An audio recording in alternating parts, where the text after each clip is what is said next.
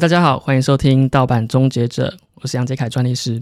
今天这一集百业杂谈呢，邀请到了我的一个客户。为什么会变客户呢？其实当时很简单的就是介绍而来，但是蛮有缘分的，到现在算是朋友的关系。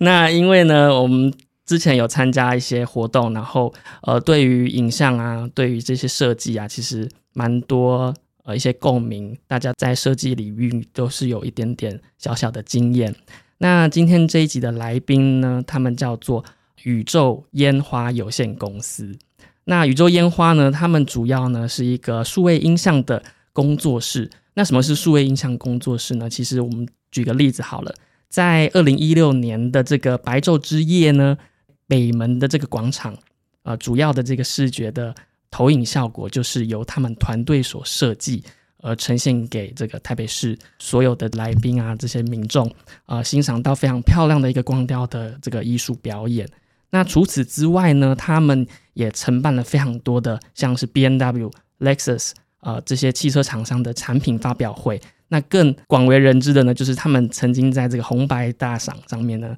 呃，为这个 B T S 啊，还有很多艺人哦，做着这个舞台的这些灯光的效果。那我们今天就先欢迎我们的来宾，嗯，宇宙烟花有限公司的周月创办人。好，Hello，嗨，大家好，我是宇宙烟花的周月。那还是要刚刚稍微讲一下下，就是怎么了？我刚刚介绍还不够完善吗？没有，没有，没有，没有，很厉害，很厉害。但是我们不负责灯光，我们是负责舞台的影像。对不起，对不起，我其实刚刚非常紧张，你知道为什么吗？因为今天呢，我是用第一第一次用我新的器材来录音，所以呢，他刚刚被逼迫听了我刚刚前面那一段非常冗长的 自我介绍跟介绍节目的内容。那因为我自己在操作这台机器上面还有点点，呃，算是今天就有点是呃关公面前耍大刀了啦。因为其实他们在操作上面非常熟悉像这样子的呃声音或者是影像的这种操作的界面，但是我今天搬出这一台。还很还很陌生，坦白讲还很陌生。对对对，所以刚刚你有提到说，你刚刚说只有影像的部分吗？光线，对，所以声音的部分你们是没有去帮忙做设计的，就对了。呃，要看状况。不过呃，如果是以舞台来讲的话，因为我们主要在舞台上面的工作，大部分是做。呃，演唱会的视觉，嗯，那在专业分工里面，现在是被分开来的。也就是说，在一个舞台上面，艺人在上面演出的时候，你背后的呃那些花花绿绿的影像，现在是独立的一个人在做，然后旁边就是呃。金光相向的那些灯光啊，也是另外一个单位在做，然后音响也是独立的，对，都会是不一样的单位。那我们只负责影像，要强调，因为我怕被骂，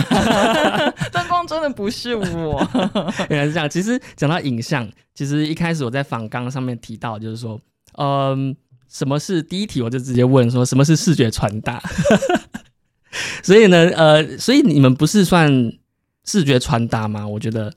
如果说以你们公司的像刚刚介绍这样子的业务，其实非常广泛嘛。譬如说有些光雕投影设计啊，然后呃媒体的这个公关活动，在发布一些产品的时候的这些灯光效果，还有这个舞台的效果，所以呃这个应该也算是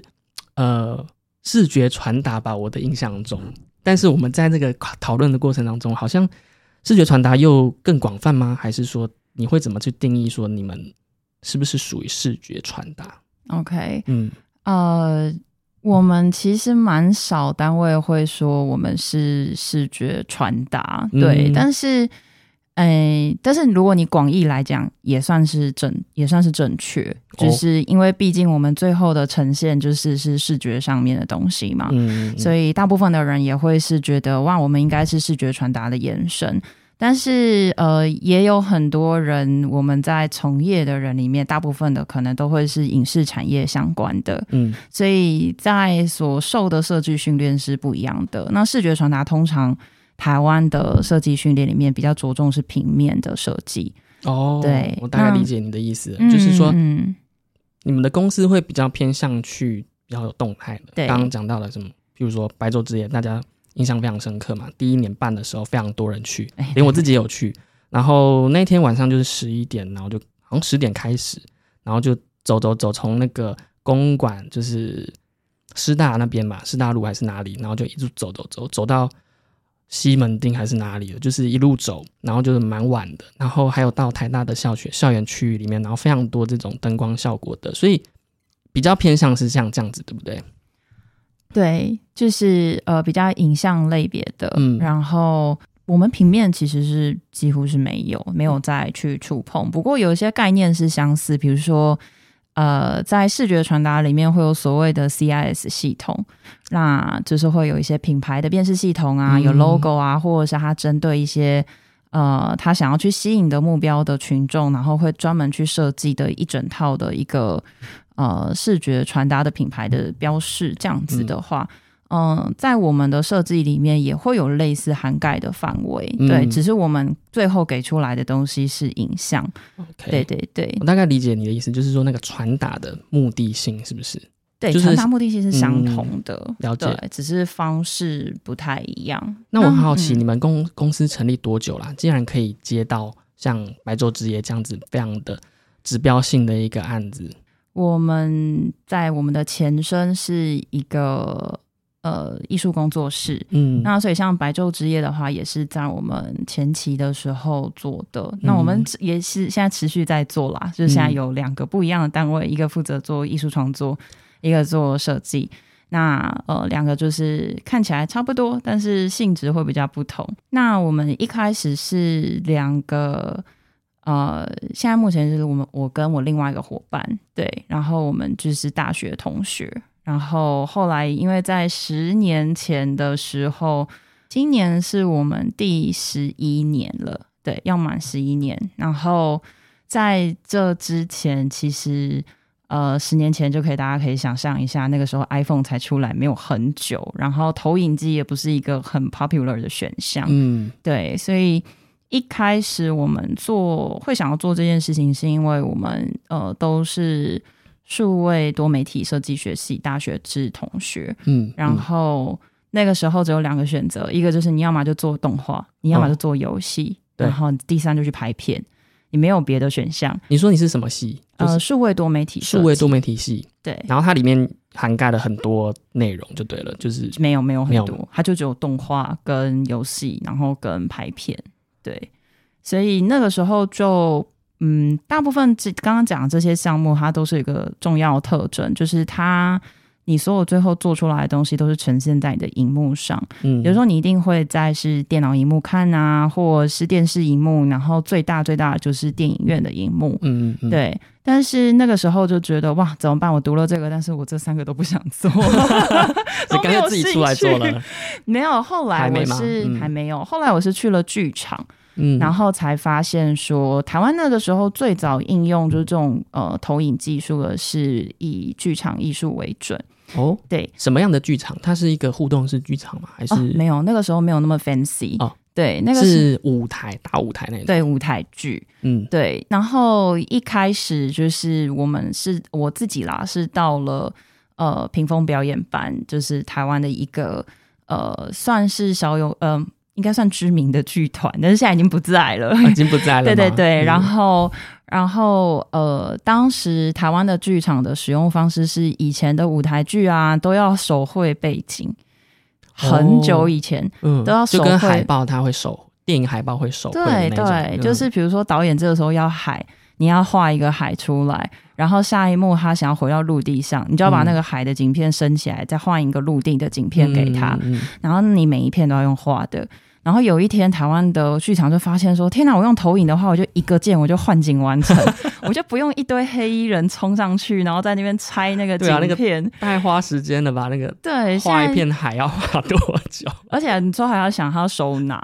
还要收纳？对，超麻烦。那你不是拿那个蜡笔，还是拿麦克笔涂涂涂涂一整天？哦，我不用画啦，那个时候不干我的事。哦，对不对？对，然后但是但是后来大家发现说，哇，投影就可以你一个键就换，还省很多钱。嗯嗯因为就是换一个换一个景的问题，但那个时候大家觉得是黑科技，对，嗯然后我就才发现说，哦，原来影像可以不是只要在荧幕里面，而是它可以是呈现在所有投影可以投射的界面上，嗯，然后甚至是可以呃走出荧幕，走到空间里面，走到就是我们实体生活当中。对，所以那个时候我就觉得。嗯，这好像是我想做的事情。我觉得影像可以有更多很扩展的东西。对啊，所以但是后来那时候就发现，好，我想做这件事，但台湾好像没有公司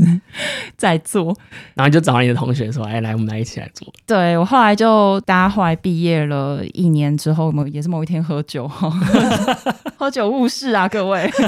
不会啊，你们现在做的这么厉害，就是喝酒误事，那没事不要创业。就是有一天喝酒喝一喝，我们就想说。刚好那时候我们一开始创办是三个人，然后那时候三个人刚好很凑巧都在剧场，嗯，然后我们就觉得很多共同的话题，对，我觉得说哇，这样不想再做这个了。对，我们就发现说 哦，原来就是就是我们都对这件事情很有感，嗯，所以那时候就就在酒后就决定，好，不然我们试试看。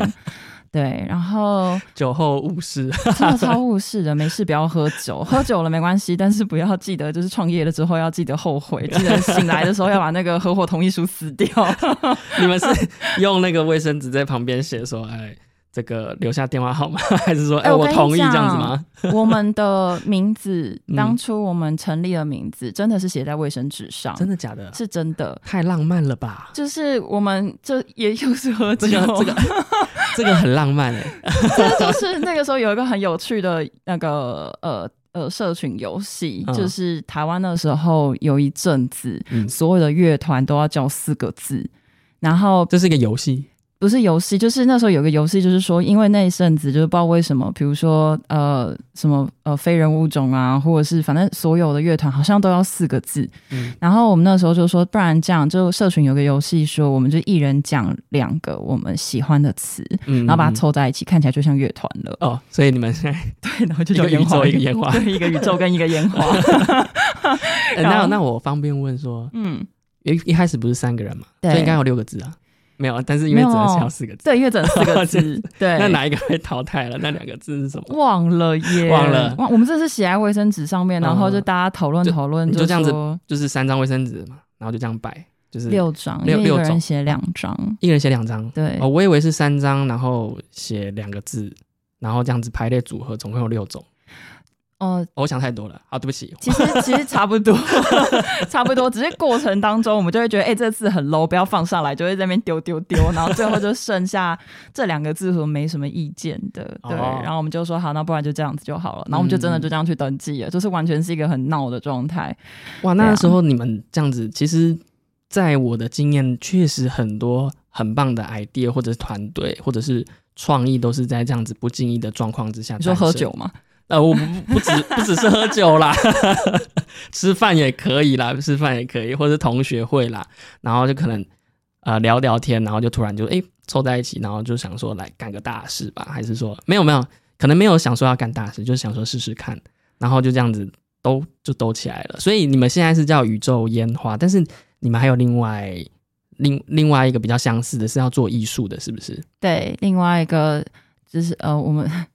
最早这个工作室是叫做烟花宇宙，然后我们一开始就是呃什么都做，因为要要活下去，嗯，所以我们没有特别去做区分。那后来因为疫情的这个阶段，就是我们呃，因为我们一直以来都是呃每一两年我们就会推自己的作品，然后或者是我们会跟。呃，人家合作邀请的状况下，然后我们会去推出一些就是合作在特殊的展览里面，比如白昼之夜的一些相关的作品，这样。那但是后来就是呃疫情的时候，我们的商业案就瞬间归零嘛，因为谁在那时候办活动呢？对啊，对。然后那我们想说闲着就是闲着，那不然我们就来推自己的作品好了。所以我们我们当初做这个工作室的时候，那时候是。最浪漫的应该是这件事，就那时候我们就想说，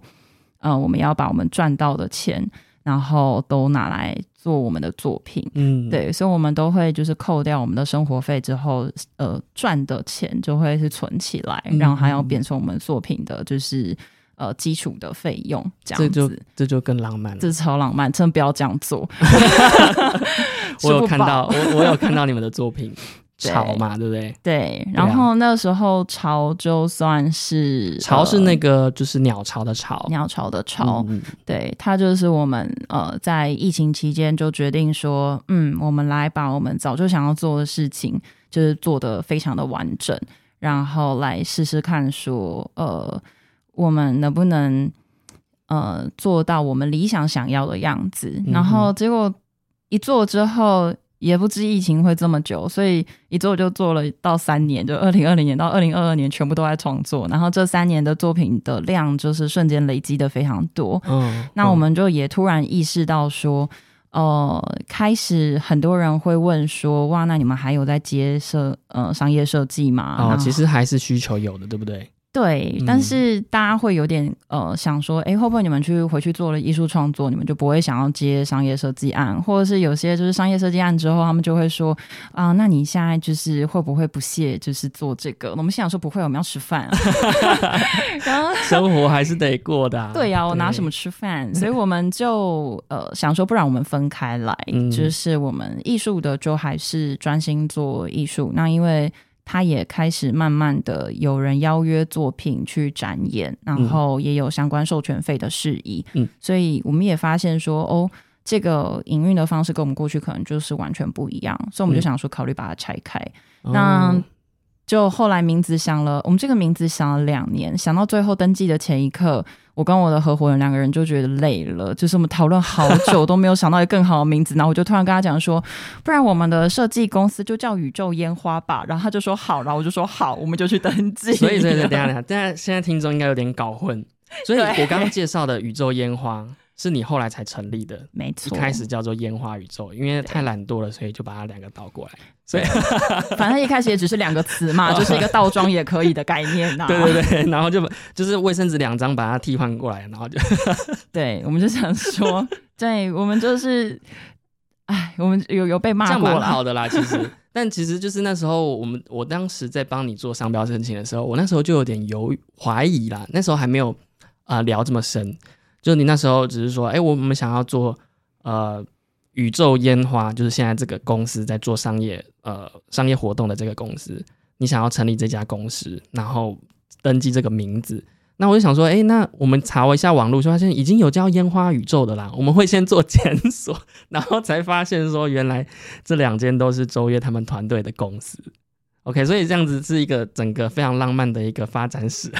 我们有被骂过，说我们这名字是拿去算命过，是不是这么舍不得换？这么舍不得？没有，只是没有灵感而已。所以，所以其实接下来你们可能就会吃下，应该是应该是说会扩展到呃，譬如说商业展出，可能会有一些授权的这些商业活动啦等等的。然后另外一边当然还是会继续做你们在商业上的这个合作，呃，应该说商业上的这些。设计，然后跟这些展览展出啦，对对对，对，比较像是这样。因为我们其实后来就觉得，艺术创作对我们来讲比较就很像科技公司的研发单位。嗯，对。那呃，有很多的事情是你在设计上面没办法去做的，因为第一，它不一定会成功；第二，它可能没有成效；然后第三，它可能没有人愿意为它买单。但是它很值得去做，因为它可能是。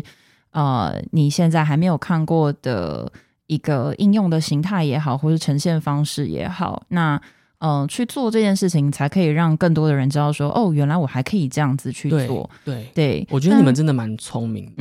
就是说，嗯，一个新的科技出来，但是在艺术上面会怎么样去做应用跟导入，那个是非常困难的一件事情。那如果说没有看过别人做，自己都不太敢做。所以应该会比较偏向一种实验性的，比如说音乐也有像实验性音乐啦，呃，一些奇怪的音乐乐器，然后一些奇怪的这个 melody 都进来，然后觉得就试试看。像那个李英宏嘛，就很喜欢做比较实验性的一些曲风，虽然可能最后成成果并不是非常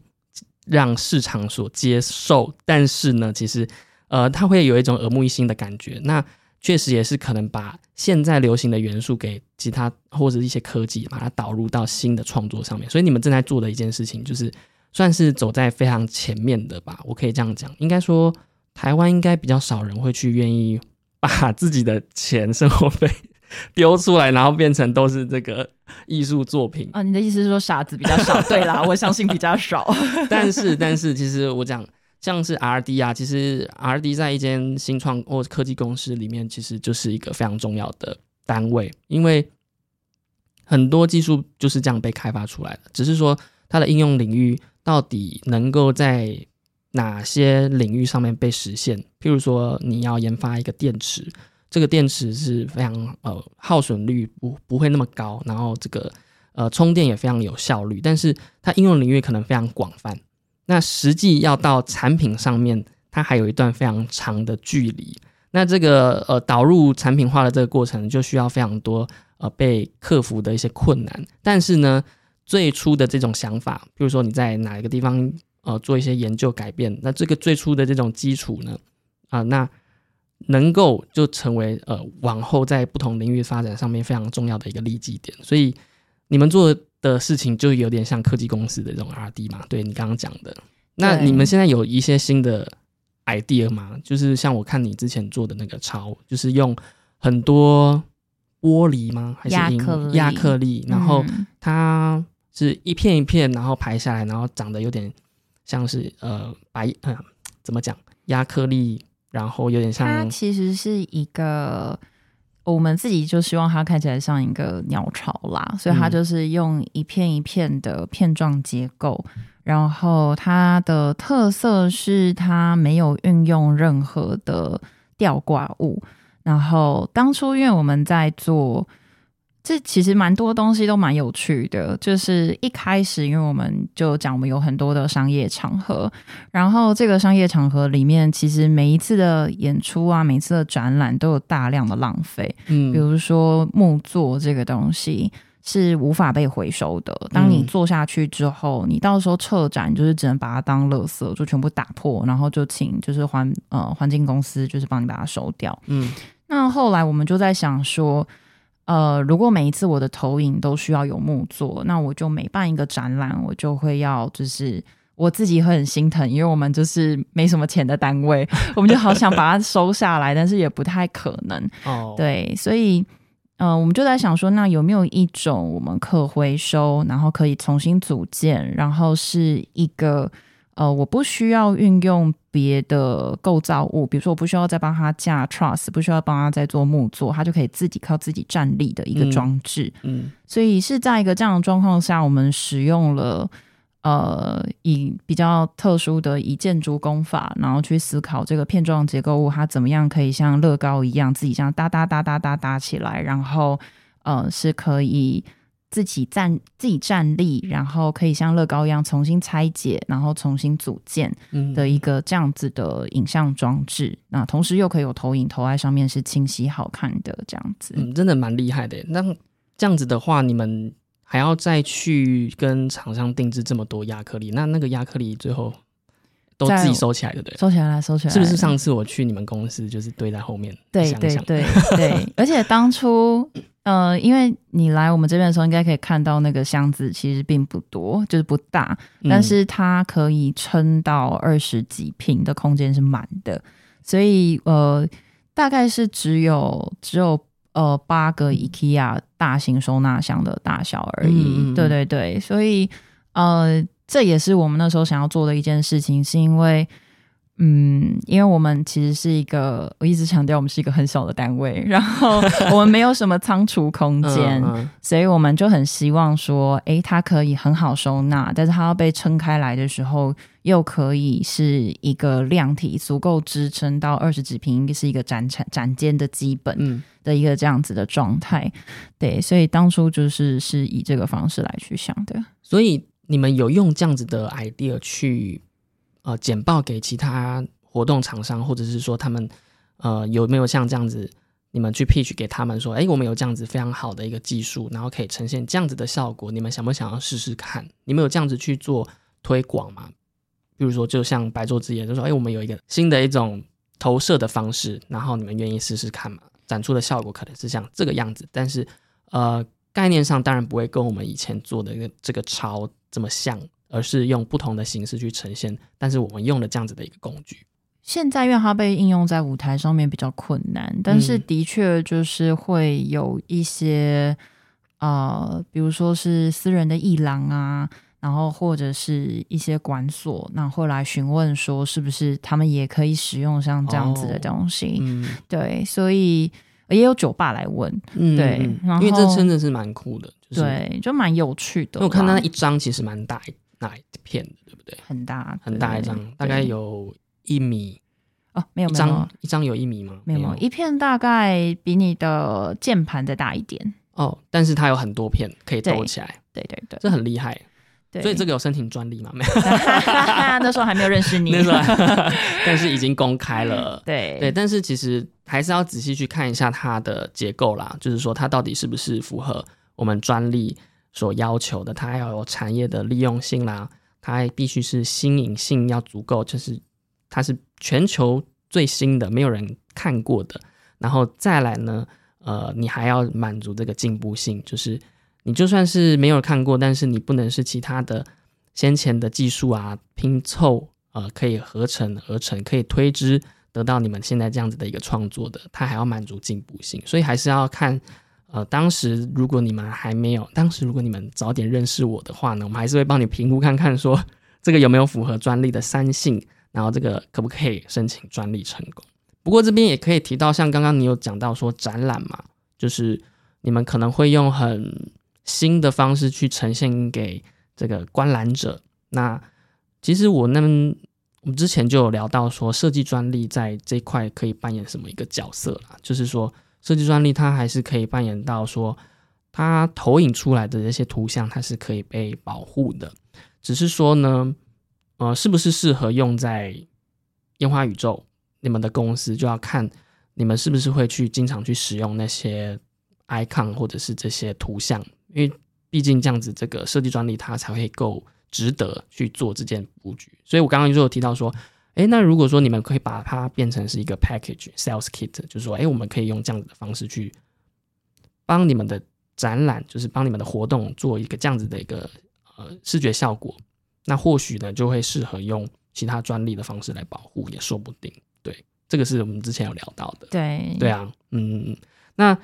我们其实在这一次的。录音之前呢，我们有稍微聊过一下，就是最近发生的一些可能抄袭的事件，所以我们接下来呢可能会要聊一聊，呃，台湾这几年呢发生到的一些这个抄袭的事件，当然还有包含就是，呃，小月本身有耳闻过一些，可能不方便讲，但是 可能关键字提一下，可能大家都知道说，哎，这个可能是有点争议。对，那我们先休息一下好了。好。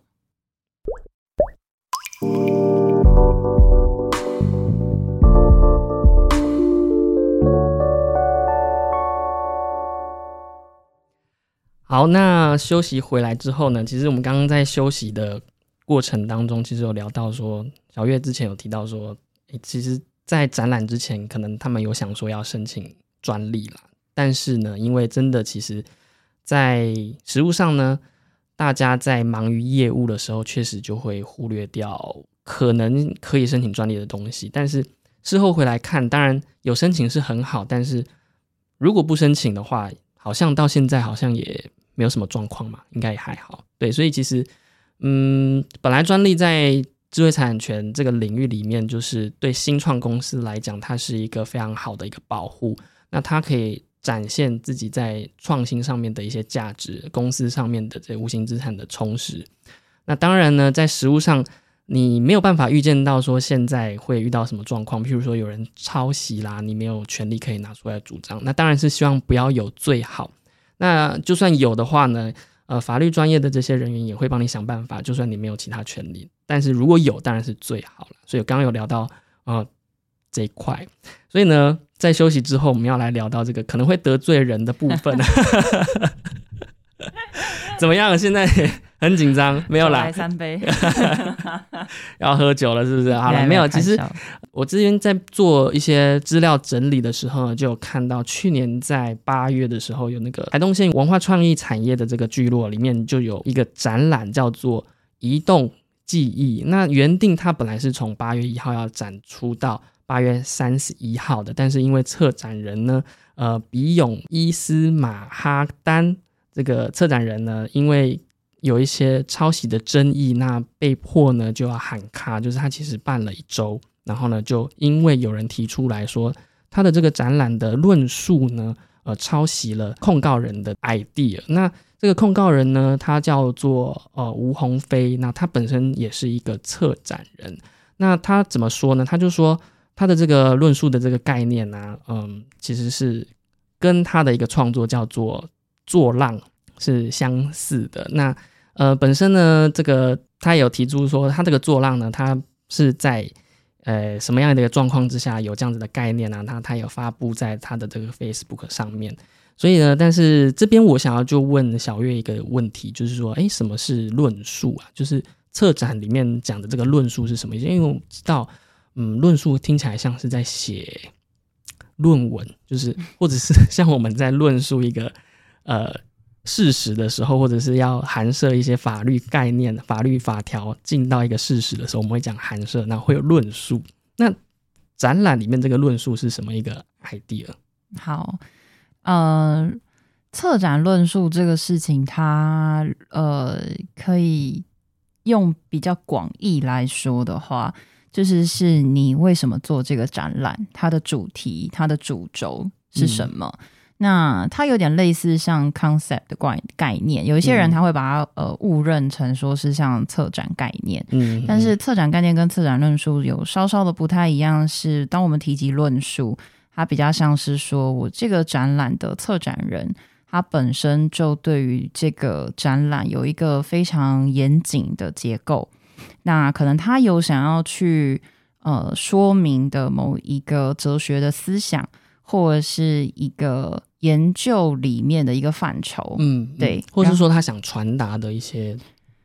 概念嘛，一些思想，嗯，思想可能会比较像是思想，对对。然后他可能想透过这个展览，他所有的 artist 都是在他这个呃策展论述底下，然后来去选进来也好，或者是根据这个论述去延伸的作品也好，嗯，然后。呃，这些这整个展览是非常具有强烈的主题性，然后它共同要去探讨的可能是某一个议题，或是某一个他们要去怎么讲呢？发声，或者是说告诉、传播给这个或者是刺激大家对于某一件事情的讨论。OK，譬如说像有一些什么环保，呃，类似类似就是环保它，然后这个呃所有。呃，参展的这些团队或者是个人呢，他就会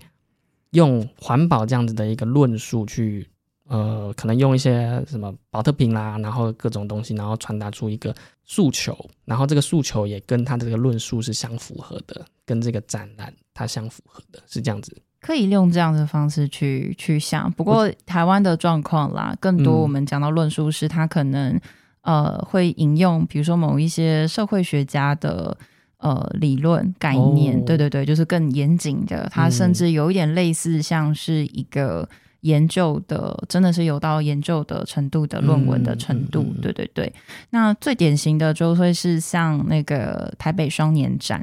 每两年会举办一次。嗯。然后里面的文本的 loading 量就是大到我每一次进去，我都觉得我好像就是重回研究所在读 paper 的日子。不是啊，你要需要每一个都。当然，去欣赏别人的作品的时候，会去看那些呃文字，他的创作的一些过程、一些记录嘛。那所以，他每一份都，或者是说他前面的这些记录都会非常的多，是不是？嗯，多到说像你说，觉得说他是在。读一本论文，对，就是要看这个，要看当时这个策展人他希望这个展览他要呃复合到什么程度。但我当然我现在讲的是一个比较狭义的状态，OK，对，所以当然广义来讲，你刚刚讲说以环保来作为一个这样子的策展论述，可不可以？可以，嗯，对，那呃，但就如我所说，就是所谓的论述这件事。呃，在我的理解上，它比较像是研究论文的延伸。嗯，对，我们会把它视为是一个学术研究的延伸物。然后，所以为什么就是在这个呃抄袭的争议出现了之后，因为刚刚好我算是同温层里面，所以我刚好稍微爬了一下，就是哦，我的同温层对对这边的看法。对对，大家的看法就是。啊，就像论文，你不能超过就是七个字雷同。如果你超过七个字雷同，你就是抄袭。这 用这种很严谨的方式去看待的时候，那那就对它就是会有一些争议。这样对，其实因为本来法律上面就没有抄袭这这两个字啦，就坦白讲，就是只有侵权跟没有侵权。那抄袭这个字呢，就当然是一个比较模棱两可，它比较模糊。那大家也非常爱用，为什么？因为发文可以用，那它也没有什么法律。应该是说，他在法律上没有明确的说我侵害你的权利，或者我被侵害某一个权利。他说抄袭，那可能挪用、借用了一点东西过来，然后你可能就会说，哦，你这是抄袭。那好一点的就是要致敬嘛。那所以在这个网络上面，大家非常喜欢讲致敬、抄袭跟恶创。那以这样子的一个案子来讲，就是你刚刚有提到说，呃，如果真的要去细究，他到底有没有抄袭？或者说啊，应该是说到底有没有侵权，那就要回归到判断说，那你这个概念呢，到底是用什么方式表达嘛？哦，其实我很想问你一个问题耶，请请问，请问，对对对，因为因为像在这样子的题目里面，我觉得它有趣，是因为它被放在不同的领域，可能会被不同的方式看待。就比如说，它虽然现在看起来是一个展览，对对，那所以我们如果用嗯。它是展览的方式，然后用一个比较文创的概念去看它的时候，然后好像是会是一个准则。那如果我今天用学术研究的方式去看待这件事情的时候，它又是另外一个准则。那通常你们在判断的时候，会以什么方式来去判断呢？会根据这个东西的脉络怎么来的吗？还是说，就是以它实际上应用的范围来看？嗯，首先应该是说。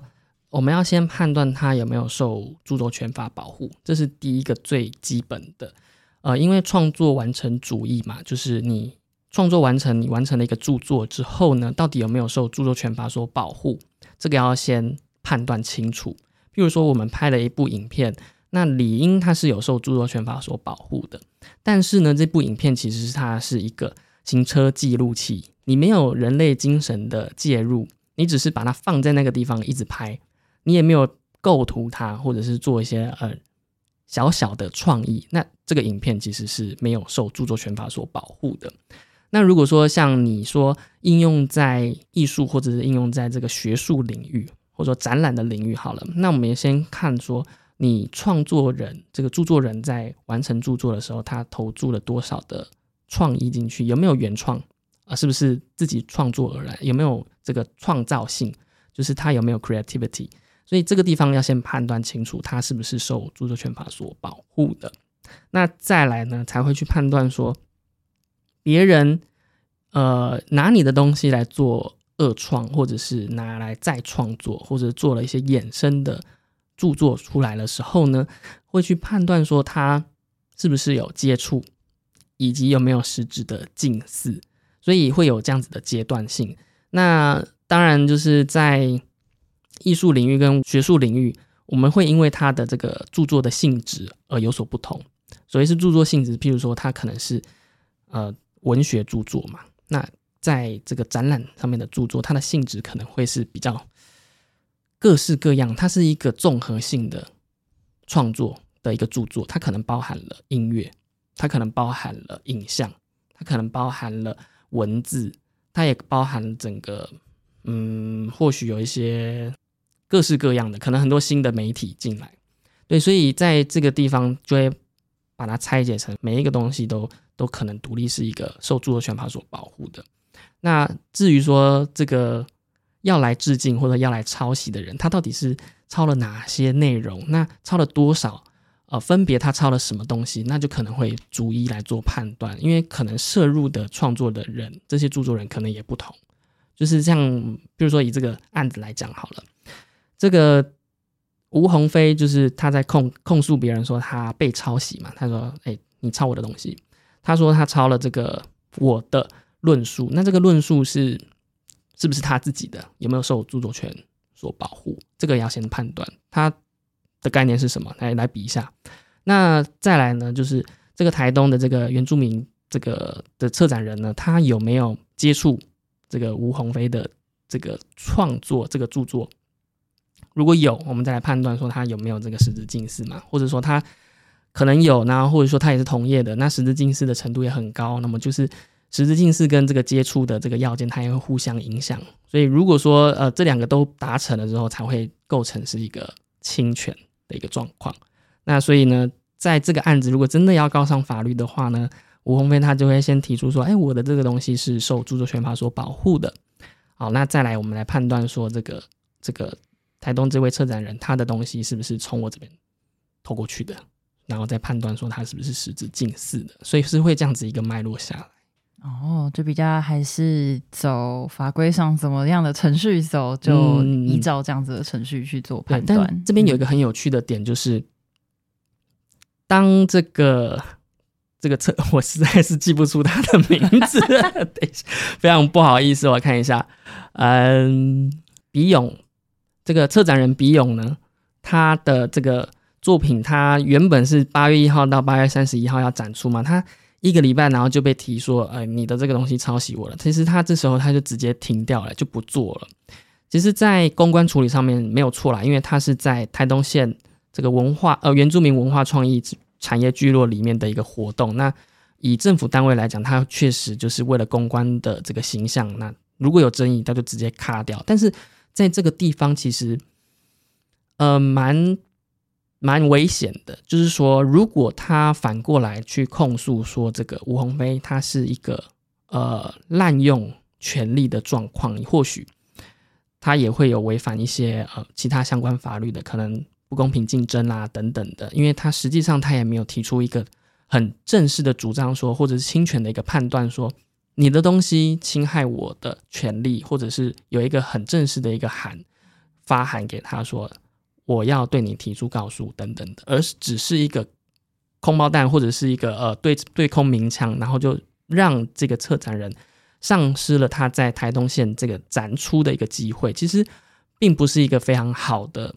嗯，结果啦，坦白讲，对双方来讲，并不是一个非常好的结果。所以在控告别人侵权或者是说抄袭这件事情的时候呢，在法律上严谨而言，它其实是会有做一个侵权比对，然后会去呃比较严谨的发一个律师函出去。那这个收到函的时候呢，当然因为了公关形象，他确实下架，但是他保留一些权利，他可能也请律师去做一个回复。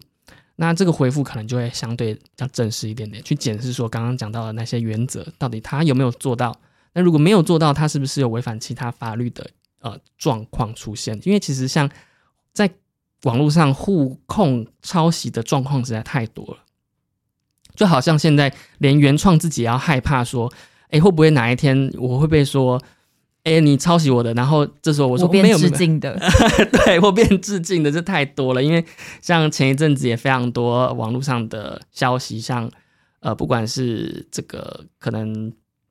很多品牌啦，就是觉得有像的，他就先喊抄袭，然后或者论文有 论文有像的也喊抄袭，我是直接讲说，哎，你挪用这样，对，或者说你用谁的，因为在这个抄袭的议题上面，它是有涉及刑事的责任的，所以。一方面它非常的好用，就是以做话题来讲非常好用，那有可能造成双方的谈判的机会也说不定。所以，但是就是抄袭这个状况，也是因为一直的不断的出现，我们才有工作。就是说，就是有人会把这个当暗黑兵法这样吗？有，我觉得有会会有这样子的人，嗯哼，就是负面行销一波，也蛮多著作权蟑螂的，有专利蟑螂，有商标蟑螂，也有著作权蟑螂，因为。可能就是看不到，看到了你非常红，所以我就就是眼红吃味，然后就是说你抄我的东西。其实这种事情非常多，非常多。那呃，可能就因为这样子，他出名也说不定，因为媒体会报道嘛。啊，对，所以喊抄袭这个，我觉得发明抄袭这个人的蛮有，就是这个两个字的蛮厉害的。就第一个 用抄袭，然后而不是用侵权。对，这个也是蛮有趣的。所以呢，我们讲到第一个案子呢，是在这个台东县这个发生的一个展览的事件。然后呢，今年呢，在二月的时候呢，又有另外一则新闻，呃，它是关于一位艺人，这个丁春成啊，丁春成呢，他呃日前呢举办一个叫做“一生只能预约一次”的展览。那这个展览呢，被这个艺术家周世雄指控抄袭他的另外一个概念，非常相似的概念，叫做“一生只能入住一次的艺术旅店”的这样的一个创作的概念。他这边用的是一个概念，所以呃，可能回呼应到就是刚刚小月提到的，它是可能比较。基本的一个概念而已嘛，对不对？对，所以听起来它不是一个非常严谨的一个论述，对，而只是一个概念。我觉得这个很有意思的就是说，在这一则新闻里面，其实我们并没有看到非常仔细的细节，就是说，他除了抄了这个 标题之外呢，他还有没有抄了其他的内容？所以，所以这个地方，当然这个新闻爆出来说，哎，抄袭，然后就是双方来，我们来上个新闻好了。我们好像知名度，呃，我们可以多一点声量。那我们来，就是私底下，因为他在这则新闻里面其实有提到说，他们有这些呃交换意见、你的沟通来往的一些经过，就 line 上面算，搞不好容许我在这边发一个自保声明：上述的内容不是我讲的，没有这个新闻讲的啊。他新闻上面不是有写有。对话记录嘛，OK，对，说不定对话记录里面就有提到说，哎，那我们来上个新闻。这我因为我真的觉得说，在抄袭这样子的一个呃争议里面，确实很有可能就是他也觉得说，啊，你要你感觉就要上新闻了，懂？对，所以在做这样子的一个新闻稿的声明底下，其实我们不晓得他到底实际谈论了什么样一个内容。所以如果以抄袭这样子的一个创作概念，就是一生只能什么什么什么这样子的一个概念的话，其实并不构成著作权法可以保护的一个标的，因为它只是一个概念。那如果说它能够符合，嗯，原创性，然后这个创作性，就是创造性的话呢，它它是可以取得著作权法保护的。但是著作权法在这种短句子，它其实相对要求的比较严格一点点，因为其实。我们站在另外一方面来讲，如果呃法院轻易给他这样子一个小小的句子，就给他一个这么大的保护实现，他可以死后五十年可以独占，应该是说大家都不要做事，对，就不要做事了。所以这样子的一个概念呢，到底能不能归特定人所有，这是打一个问号，应该是不行啊，除非说他在这个表达上面有更多的论述出现。他的这个展览的论述是什么？可能就是我们在著作权法上面常讲的这个表达。那所以呢，如果说他真的要保护一生只有一只能预约一次的，还是说一生只能怎么样一次的这样子的一个概念的时候，或者这样子的文字的时候呢，其实可以透过商标、商标注册商标的方式。那因为商标它保护的呢是一个来源的识别，就是说。丁春成如果他今天去申请商标，说一生只能预约一次的展览，他先申请了。那这个周世雄他没有申请商标，但是他之后想要办这个一生只能什么什么什么的，或许它会有混淆误认的情形。哎，可是这样子的话，这样子的概念这么抽象的概念是可以通过的吗？商标它在保护的时候，它是保护我们刚刚所讲的，它是保护一个来源，就是说。消费者看到这个东西的时候，我会想象成想到哪一家品牌、哪一家厂商所提供的展览。那如果它能够建立这样子的一个独特的这样子的连接，应该说它是有识别性的话呢，它可以申请取得商标权。所以，当你在想到一个新的展览的名称，或者说它非常具有识别性的名称的时候，最好的方式就是去把它注册。成为商标权，因为商标权通常它句子非常的短，那它的功用就在于说能够让消费者知道说，哦，这个是来自于我们，来自于提供什么服务或者提供什么商品，所以这样子的呃系统的这样子的一个制度，就是在保护消费者可以唯一指向哪一个特定的来源。所以在展览上面，我觉得这个案子里面，它是用商标权来做保护，会比较适当一点点。他们私底下如果是聊聊聊，然后说，哎，这样子交换意见好像还不错。然后结果呢，其实一开始应该是周世雄先提出的假设。假设周世雄先提出说，医生只能什么什么这个概念，在聊天记录里面确实他先讲的，但他没有拿来作为商标使用。就他没有真的要把它当做展览的一个使用，哦，然后他也没有拿去注册，这样就不算了，对，这样就可能他就不能在法律上有一个叫做善意的先使用商标权。这个这个概念是什么？就是说，假设今天丁春成他先注册了嘛，但其实这个 idea 是来自于周世雄的，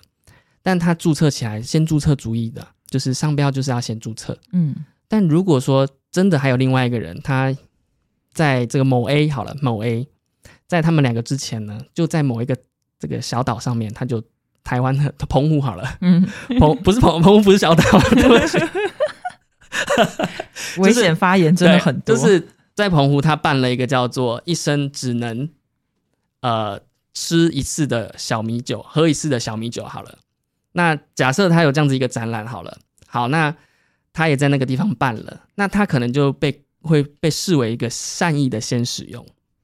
就他先用了，然后他也把它当做商标在用了。这时候呢，他可能后续还可以继续用，就算丁丁春成他注册取得商标了，因为前面这个人某 A 呢，他在澎湖善意的先使用这个这个展览会的名称，所以他是说凑巧的他们两个人心有灵犀了，但是因为他不是恶意的，所以就没关系，对就没有关系，嗯就没有关系。所以在这个案子上面，其实蛮有趣的是，我觉得著作权如果是抄这个概念，那应该没有什么侵权的可言，所以他也只能说抄袭，指控抄袭。但是如果他真的有去做商标的注册啦，那或许他可以走法律的途径，因为他这边呃不实言论啊，这样走法律途径，其实这个东西就可以，就可能他们会互告什么诽谤啦等等的，散播谣言啊。目前好像是没有看到双方有任何去做注册的动作，对，对因为如果有的话，应该第一时间就会把这个文件拿出来，就是到处散播。但是像这时候如果，像这 时候，如果我跟你或者是谁，然后听到这一集去注册的话，那有可能他是一个抢注的行为。那抢注其实，在商标法里面规定，就是它也有可能会被无效掉的。就说你恶意抢注，它哦还是有可能被无效掉的。只要它是一个相同市场或者是近似的市场，就是有相关市场相关的嗯商业往来，然后你得知这个消息之后去注册起来，就是你去注册这个一生只能约一次的展览，有可能就不会通过。诶，就是那我想要问，嗯。因为一开始周世雄他的概念是他把他的老家，然后变成一个旅店，嗯，然后他就是把它弄得有点像是一个展览的形式，艺术的感觉是不是？对，就是你可以入住艺术家的老家，哦，然后但是你一生就是只能进去，就是入住一次，嗯，但是他一直直都是用一个永生旅店，然后一个呃，如果我们我们撇开所有的艺术相关的这个理解，我们就嗯单纯就客观的呃事实来讲的话，它就是一个住宿的地方。对，对，那就住而已，你就讲那么多干嘛？我没有这样讲，以上言论跟我无关。我今天要讲这句话好几次，好危险。我我比较辛辣，没有啦，对，还好，但但但就是我们以客观来讲，它其实就是一个一生只能入住一次的旅店嘛，因为他自己本人也用这样的方式。那如果像这样子的话，呃，我注册是不是只能限于就是？我就是旅店不可以有重复的，可是我餐厅啊，我其他各行各业的，难道也不行吗？这个很有趣啊，这个就是就是商标的混淆误认，类似商品，近似商标，但是类似商品，就是譬如说像是它就是永生餐厅好了，那如果说你真的注册了永生旅店，好，那餐厅跟旅店通常都都在一起，其实还蛮常见的，所以在商标的侵权判断上面，它在实物上它是经常被摆在一起，它是有可能构成类似的商品，呃，类似类似的服务的，所以还是有可能会造成混淆误认，所以侵权还是可能成立。就是说，纵使你只注册了旅店，但是有有其他的这些使用人、商标的使用人呢，侵权的人呢，他用在了餐厅，他还是有可能侵害你的只注册在比如说，你一生只能买这一瓶红酒呢？如果说以啊、那那我们注册的商标是什么？嗯、如果我注册的商标是永生旅店，嗯，然后，但我现在推出了我是葡萄酒酒庄，我现在推出的就是每个人你一生只能跟我买一次实名制，还要看证件这样子的葡萄酒的话呢？我觉得以我我们还会去判断说这个商标权人的规模，或或是通路，或者说他使用的行销的词汇等等的这些综合的市政来做判断。假设有的真的另外一个人，他就是这样子用了一生只能什么喝一次的红酒啦，一生只能买一次的红酒。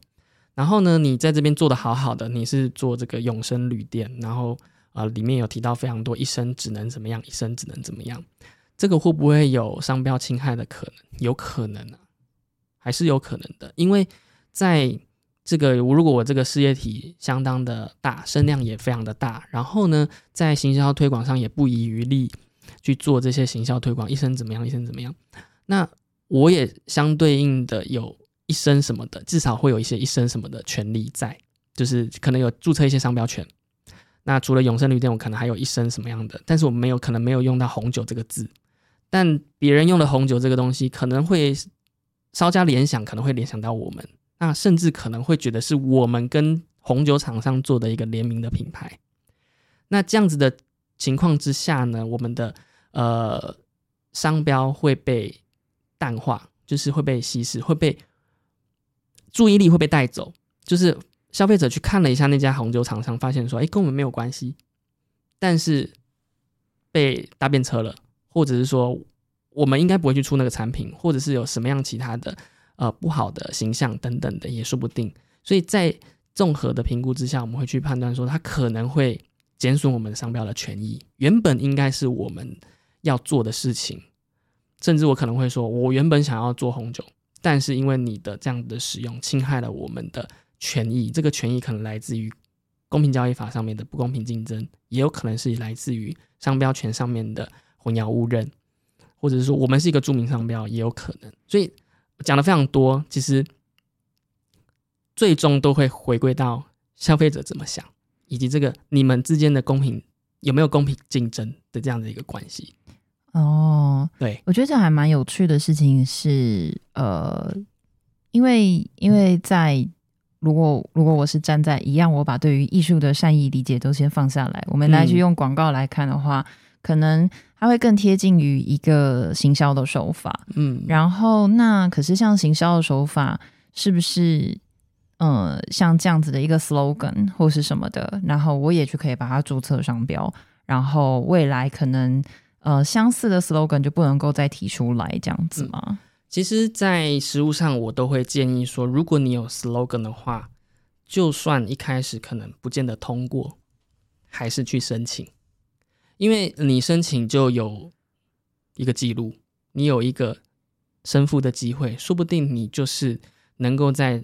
这些时间之内得到一个识别性，也说不定。那或许你就是能够说服审查人员说，你取得了这样子。slogan 的一个独占的权利，那你可能可以继续使用。譬如说，很多 slogan 的的商标权啊，像什么“钻石很久远，一车永流传”，或者是有一些什么 “just do it”，像这样子的词汇，它虽然很简单，但是它不停的用，那它也传达了商标的一个品牌的理念，在它的这个 slogan 里面，那它就能够达到告诉消费者说：“哦，这个是我们的一个 slogan，也是我们的品牌。”所以。你去想一个非常有创意的文案或者是词句的时候，本来就是把你的创意给用文字去展现出来，或者是用图形，或者是用影小短片去把它呈现出来，或者是用音乐去呈现出来。那他们的功能就来自，就是能够达到一个功能，就是告诉消费者，哦，这是我们的哦，这是我们。你你每次看到这个都要想到我们哦，每次讲到这个都要想到我们哦。所以他要有创意嘛。如果是很单纯的一句话说。呃，跳楼大拍卖，好，但是大家都会讲跳楼大拍卖，它并没有什么创意。但如果你今天讲，呃，一生只能喝一次的什么，那你每次一直讲，一直讲，一直讲，你能够在消费者的心中占了一个心智，心智空间就这样占了一个位置，就插了一个旗子，就是，哎，你好像在哪里看过？哦，原来看了一下它的 logo，原来是来自于什么永生旅店，所以它会变成两个都可以。变成商标权保护起来，然后永久的去使用它。所以听起来就是不只是注册商标很重要，还有就是那个品牌识别系统也很重要。对对对对，就是因为要要呃，等于听起来是，如果你只是单纯的一句 slogan，但是你好像没有一个很完整的专案或是很系统性的产出物，呃，来去佐证说这件事情跟你是绝对息息相关的话，那呃，其实也会是一个比较薄弱的。呃，保护这样子，就是说你不能只有昙花一现啊。懂懂懂，你是有计划性、很策略的在使用这个口号，然后并且你还有登记去注册。对对对，你有计划说你这个东西可能会变成是一个脍炙人口的产品线，或者是一个品牌的形象。所以他应该要注册两个，一个是永生旅店，一个是一生只能入住一次。对，我会我会这样建议他们，而不要去省那个。一点钱，因为如因为就是回到这个地方，如果他被抄了，你没有什么权利可以拿出来做，你反而只能说：“哎呀，我的概念被抄袭啦。”呃，昙花一现，就只能只能以道德上面的方式再去做那个呃追溯。没错，对啊，那这是我们今天提到的两个案子，其实后面讲的蛮多法律的，那也幸亏你有问到这个问题，我才能 对，因为我觉得蛮有趣的，就是。呃，就像刚刚讲的，论述跟概念是不一样的东西。对，那呃，还有刚刚又额外提到说，哦，其实不只是论述跟概念，还有这个所谓的呃识别系统，可能也会成为是一个评判的标准。这个我倒是真的都没有想过，觉得这个是蛮有趣的一件事。我觉得最后可以跟各位分享，就是我在建议客户怎么保护的时候，就是所有你。有精加思考的，有放入创意的产出物，都能够思考看看能不能用现有的知识产权制度去保护。就是你有发挥创意的地方，譬如说你今天随手插图画了一个什么，你可能就就随手丢一旁，但是哪一天它可能是可以变成商标的，或者是说你今天在文案上面提到说，呃。来匆匆去匆匆，然后呃，什么小小鹿也失踪之类的，是我这边讲的。然后你说不定这一句话呢，暴露年龄。对，我我我不知道那个是那是有吗？有真的东西吗？我不知道。我这边讲的，那就是刚刚那一小个的这样子的一个词句呢，说不定你一直不断不断的用，然后或许它可以成为商标。那这时候或许你就可以思考到说，那我们是不是把它先去注册起来，就算。你可能知道说它还没有足够的识别性取得商标，但是我们能够先去做这件事情，去抢这个时间点，大概是用这样子的思考去保护整个公司的创意啦。就是你有没有花心力在这件事情上？如果有，那可能是可以被保护起来的。对啊。最后我想问个问题，嗯嗯嗯，就是当如果自己被控诉或者是被侵权的时候，是不是听起来？第一个我们要做的事情是先搜集法律上有效的文件，然后第二个是找专利师或是找律师，嗯，然后第三个是我是应该要去寄存证信函吗？今天是你要告人还是你被你被抄袭了？对，比如说我被抄袭好了，像刚刚第一个的范例，嗯，就是策展人认为他的策展论述被侵害，然后刚刚你有提到说。呃，他应该要备足文件，然后就是有一个正式的法律文，呃，应该要去跟他讲说，哎，我的权利被侵害等等。那是不是在这个时候声明稿是没有用的，而是直接用存证信函是比较好的？我觉得的可以看这个案子的急迫性去调整。以他只有一个月的时效，就是说他在这一个月他就攒一个月而已。那如果我不赶快行动的话，或许我的权益真的会受损。就是站在我们是原创的角度来讲好了，哎，我这个东西要办，那每这样子办下去，其实它是好几，可能是一百万的标嘛。那如果说他这样子办下去，那会损损及我们的权益，那我们要赶快做这件事情。或许我们可能不做侵害的比对，我们可能直接请律师啊，拟一个律师函，就我们拟一个律师函，然后去跟他说，你哪一个部分是侵害我们的权利。我们基本上是在什么时候创作完成的？至少要提这些呃基本的证据，不能说口说无凭嘛。你没有什么东西就直接喊一个说你抄什么东西，这样可能不见得合理。你可能会有其他法律的责任在，所以在这个当然是要判断说，你在这个案子上面，你时间的急迫性啊，你损害的、你受损的权益是什么，呃，然后再判断说你要用什么手段，你要用什么法律的工具去主张，然后去做律师函的撰写、草拟等等的，或者是说，如果你不要这么激激烈的话，私底下去做接洽跟讨论，找他们的这个法务或公关去发个信。指出说，请跟我们谈一谈，那这样子也可以留一个比较正式的一个沟通的一个记录，也不一定说真的就直接请律师就直接寄哦，或许是这样子啦。哦，对，因为其实也要看当事人的个性啦，跟被侵害的事实啊，到底有哪些？对啊，了解。好啊，那其实今天在一开始我们聊了这个。你们公司在做非常有创意跟非常浪漫的事情，希望你们继续继续把一些新的技术啊，继续把它给发扬光大，跟创作新的这样子的媒介出来。然后我们后面又聊到第二段，我们又聊到了呃最近在台湾发生的两个 case，然后也讨论到非常多跟商标跟著作权有关的案子。那呃，我觉得今天蛮充分的，聊了一个多小时，获益良多。对对对，好。那如果呃今天的节目大概就到这个地方。那如果喜欢我们的节目的话呢，欢迎在粉丝专业追踪我，然后在 IG 上面也可以 follow 我。我有时候会发一些 story 动态，然后 很好看，要记得去。谢谢谢谢。然后就是可能会跟我们会跟那个来宾呃，应该说听众，我现在。脑袋有点头晕了，我喉咙已经有点快不行，我等下还要再录下一集，所以我有时候在 story 上面会录一些，就是发一些，就是我呃熬夜要